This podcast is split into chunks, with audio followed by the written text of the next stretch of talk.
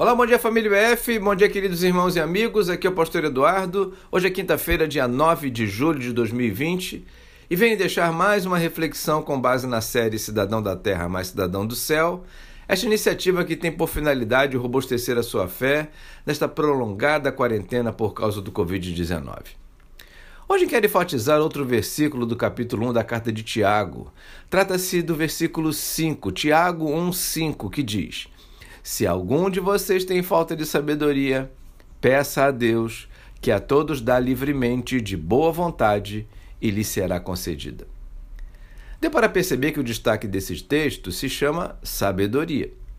Na verdade, sabedoria tem sido um tema recorrente nesta série. E assim se faz por conta de ser uma das grandes necessidades neste tempo de afastamento social. Mais do que ter, de forma abundante ou não, todos os recursos da modernidade, sabemos bem que ter boa internet, um ótimo computador, a dispensa abastecida e estar com saúde física em dia não basta para se ter qualidade de vida neste tempo.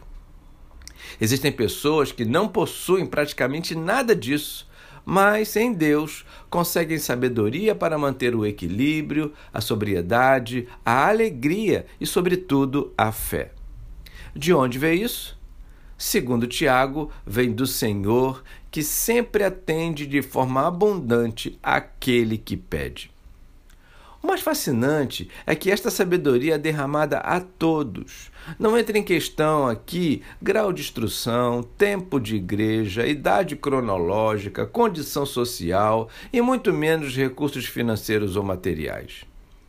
Desde a criança até o mais idoso, Deus haverá de ter boa vontade para ajudar a vencer as barreiras, os medos, vergonhas, iras, tomadas de decisões, tudo que estamos vendo em grande incidência por aí.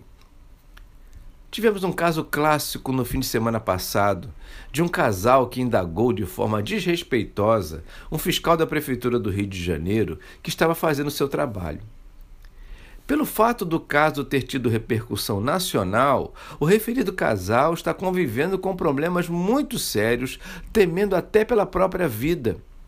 Foi um grande exemplo de falta de sabedoria e os resultados que estamos vendo na vida dessas pessoas nos remetem a entender bem o que a falta dela pode provocar na vida de um indivíduo.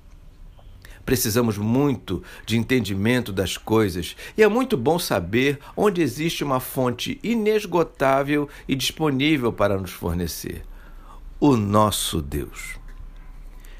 Hoje fico por aqui, necessitado e pleiteante de sabedoria, desejoso de que você também compartilhe dessa condição.